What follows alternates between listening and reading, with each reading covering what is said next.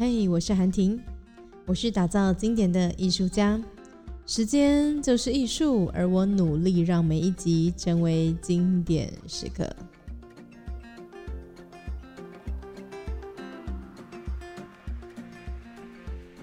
不知道你是不是也跟我一样期待着这一集的到来？这是这个系列当中的最后一集。因为我们来到了与人同音的最后一章，第二十五章。这个系列我没有从第一章开始，我从一个我最当下最有感觉的一章开始，但结束的时候，我希望可以让整本书的最后一章也是在最后一集。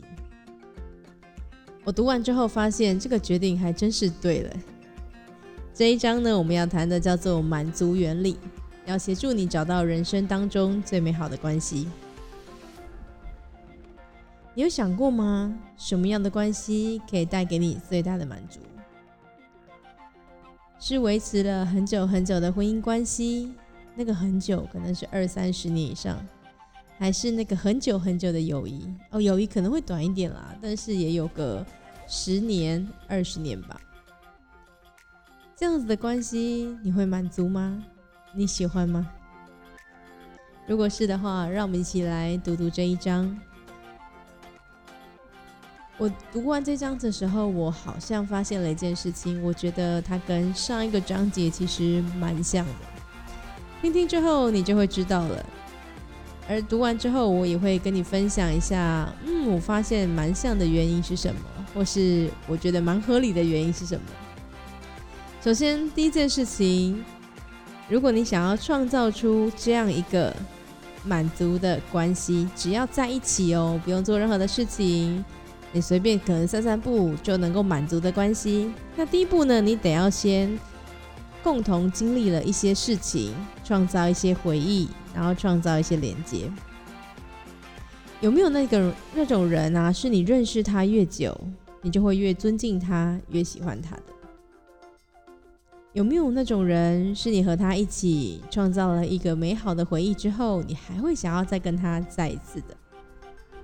如果有的话，也许这样的关系比较倾向于我们满足原理说的，这样的关系可以带给你最大的满足。好好的想想，有没有这样的经验呢？接下来他说呢，第二个要素，那你要怎么做呢，才可以维持一段关系到长长久久？作者说。如果可以的话，请让我们彼此共同成长吧。一段关系的开始，它需要一些兴奋感，就像前几章有提到的热情，然后要信任彼此。接下来彼此也要有一些能力。为什么要有能力呢？因为他有提到了，你关系要能够继续，是要彼此能够共同的成长。如果你的能力相差太大的话，那有可能一个人往前走了，那另外一个人要么在后面苦苦的追赶，要么就是前面那个人要拖着后面那个人往前行。想想这样的关系是不是好像有点累？所以他说，如果要创造一段这样很久的关系的话，那两边都要一起成长。因为成长，所以可能带来了一些坚定的承诺。承诺的建筑的前提在于愿意。怎么样，你才会愿意许下一个承诺呢？还记得我们谈到婚姻关系当中，你怎么样会愿意许下一个坚定的承诺？无论怎么样，都不会放弃你的另外一半，会和他一起面对每一个困难呢？想必应该是经历过一些事情了吧？想必我们一起都知道，我们是可以成长的彼此的伙伴。接下来第三个要素是彼此尊敬，进而创造一个健康的环境。他说，因为尊敬会创造出两种东西，第一种叫做信任，你尊敬他，所以你信任他跟你说的话。而我们也知道。在前面有提到的是，信任是所有关系的最基本。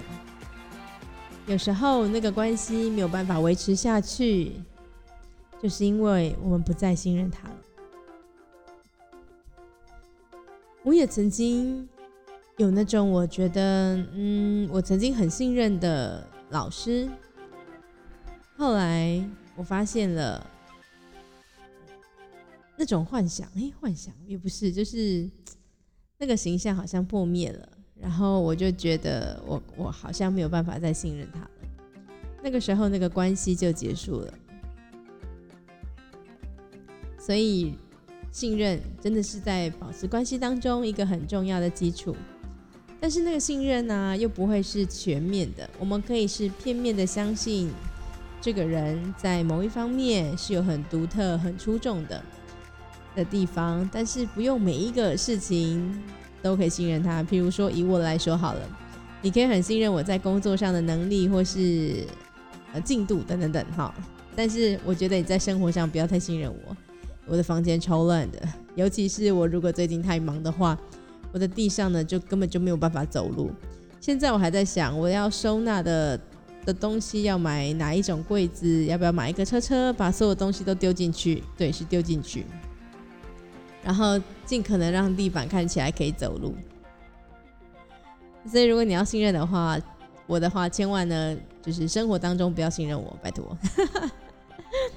然后第二个呢，叫做他会诱发一个服侍之心啊。我我得说，因为作者是一个牧师，他是一个基督徒，所以他用服侍、服侍、服务的服，然后事件的事，服侍这两个字在基督教当中比较常用。我们如果用一个我们比较能够懂的词语词汇的话，那就会是帮助。它会诱发你想要帮助你尊敬的那个人。因为你就敬重他啦，如果他有需要，那你怎么会不会想要帮助他呢？对吧？而且我第一次听到爱因斯坦是这样说的，因为在书中他举了爱因斯坦的一句话，他说：“只有为他人而活，生命才有价值。”哦，我听到了，觉得好像有点严重。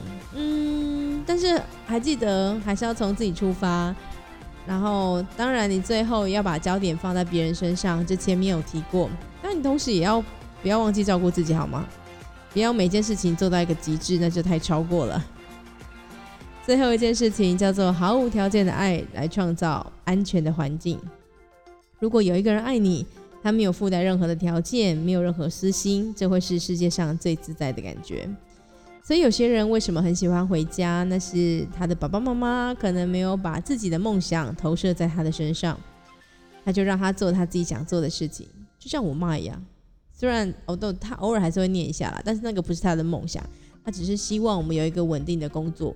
殊不知他的两个女儿都没有什么稳定的工作，在他们的那个观念里面不叫做稳定，但我们觉得蛮稳定的啊，那是一种很不稳定当中的稳定。而我在去年的时候也经历过一个四天三夜的课程，在那个课程当中，我感受到什么叫做安全的环境。那是一份毫无条件的爱。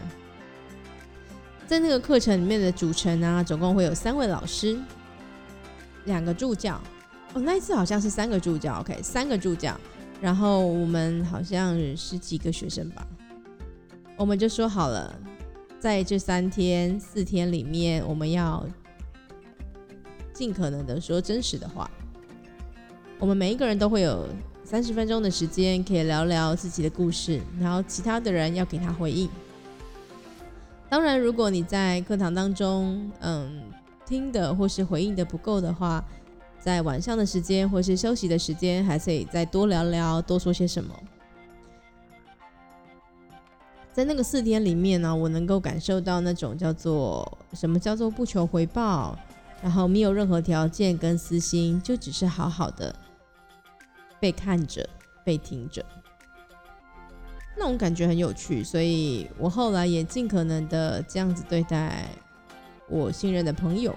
哦，不是每一个人，还记得我们前一两章有提到，不是每一个人都需要这样子对待他的，挑一些你觉得适合的人，然后这样对待就可以了。想想，如果在你的生命当中，你最亲近的朋友能够给你无条件的爱，是不是这是一个很棒的事情啊？如果是的话，试着也先这样子对待你的朋友，那么也许就会有人这样子对待你哦。作者也特别提到啊，他说他总是特别期待晚上的电话时刻，那是当中最快乐的时刻了。不是因为要跟你讲电话，或是要分享任何事情啊，只是因为他们又可以聚在一起了。看到这句话的时候，我突然想到中午的时候，我看了一个 YouTuber 的影片。那个影片是关于一个波兰女孩和台湾男孩的故事。讲到这里，也许你可能知道那个是谁了。那是一个波兰女孩叫蜜拉，然后一个台湾的男孩叫世凯。这个影片呢，我看了好几支，然后有一支影片是那个男生他要提早飞回去波兰找那个女孩。在那个影片当中，他有提到说，他们每天晚上。都会打电话，然后聊一个小时。我能够感觉得出来，他们真的是蛮兴奋跟开心，在期待的这个时刻。他说，当他们没有住在一起的时候，就一定会有这个仪式。他们也很期待，然后很兴奋，每天好像有一些讲不完的东西可以分享的东西，很期待这个时刻到来。你呢？跟你的另外一半会这样子吗？也许没有远距离，但是回到家的时刻，会不会想要坐下来？也许是吃完晚餐就去散散步的时候，然后可以聊聊今天发生了什么事情，心里面有什么样的感觉？想象一下这个画面，有没有让你觉得很满足？而如果你暂时在这样的关系上面没有办法达到这样满足的感觉的话，书中说。你可以实践一下书中所有的人际原理，然后用心的去培养这样的关系，慢慢的从创造回忆、共同成长、彼此尊重，然后给予对方无条件的爱，渐渐的就有可能也会有这样深厚而且很久的关系。我突然觉得我刚刚做了一个决定是正确的。这一集结束之后，其实我已经准备好接下来要录的两本书了。这两本书一样，都是一次会阅读一个章节，然后会跟大家聊聊我对这章节的生命的体悟是什么。但是刚刚啊，我就在录之前，然后在看这章这个章节之前，我突然决定了一件事情。我看了一下我的行程，我决定我不要那么的赶，我要先留一些时间。然后好好的把自己从第一集听到第二十五集，而且中间绝对不能快转，因为我的习惯是快转一点二到一点五倍，甚至有时候太慢就会两倍。嗯，我没有要快转，然后我想要感受一下你们在听的时候的感觉是什么。我的话，如果可以，就把缺点跟优点都把它写下来，重新调整一下。再找到下一个更好的自己。也许我在录下一集的时候，那个感受可能不同了。但是那个优点啊，跟缺点，某一方面是我自己的觉得。因为我在做 podcast 的时候，我比较希望的是你来认识我是谁。如果你喜欢这段音频、这段录音、这段档案、这段时光的话，那也许可以留下来，我们可以继续的。用这种呃云端的方式，我不知道该怎么形容啊，网络的方式或者虚无缥缈的方式，然后来建立一些关系。我没有想要因为现在的人喜欢听什么，然后我就要表现出来。比如说录音的时候，有一些人他会哦，我现在很厉害那个剪辑功能呢，可以把中间那些空白啊剪掉啊，或者是把那些嗯卡词剪掉。比如说我刚刚这样，哇，一段卡词剪掉，但是我就觉得这样好像就不是我，就喜欢一刀未剪，然后一镜到底，然后放一个音乐。所以你们现在听到的音乐，其实我在讲的时候也是听着这段音乐，听着音乐，然后感受一下。每一次在挑音乐的时候，都是一件很有趣的事情。我会根据旋律，然后来挑一首我喜欢的音乐，或是符合这个章节的音乐。接下来第二步，它可能是歌名哦，因为我都挑没有歌词的，所以就是歌名。感觉哎也符合，即使旋律没有那么符合，但它歌名我觉得蛮符合的。比如说这一次的歌名叫做《On the Way》，我记得之前应该有某一期也有用过一样的歌曲。《On the Way》，我们都走在这样的道路上，哇，我觉得超适合的。嗯，所以我就决定把它当这一集的结尾，而且它非常的开心愉悦的歌曲，我觉得好适合哦。一本书我能够每天都更新耶，到最后一集，你不觉得这是一件超值得开心，然后超值得庆祝的事情吗？我从来没有想过哦，我可以这样，因为我的开始并不是做好万全的准备，我就是觉得对，今天我就是要来录一集，然后就这样开始了。我没有去规划说这。二十五天的行程，我到底有没有办法做到？我就是开始了，所以你会发现中间有一集，我甚至录一录，录一录，然后就突然发现消失了。嗯，那个不是消失，那是我睡着了，所以我就睡着了，可能两三秒，然后再赶快爬起来。然后你会发现呢，中间有几集突然这样，嗯，卡痰，结果真的卡痰，不要乱示范。然后会这样卡痰，是因为在那几天就是我课上的比较多，所以我白天讲话讲很多了，然后刚好学生稍微吵了一点点，所以我就用更大的力气，虽然有麦克风，但是用更大的力气，所以就有点喉咙有点不太舒服。所以很真实的，你透过了这个 podcast 也参与当下的我。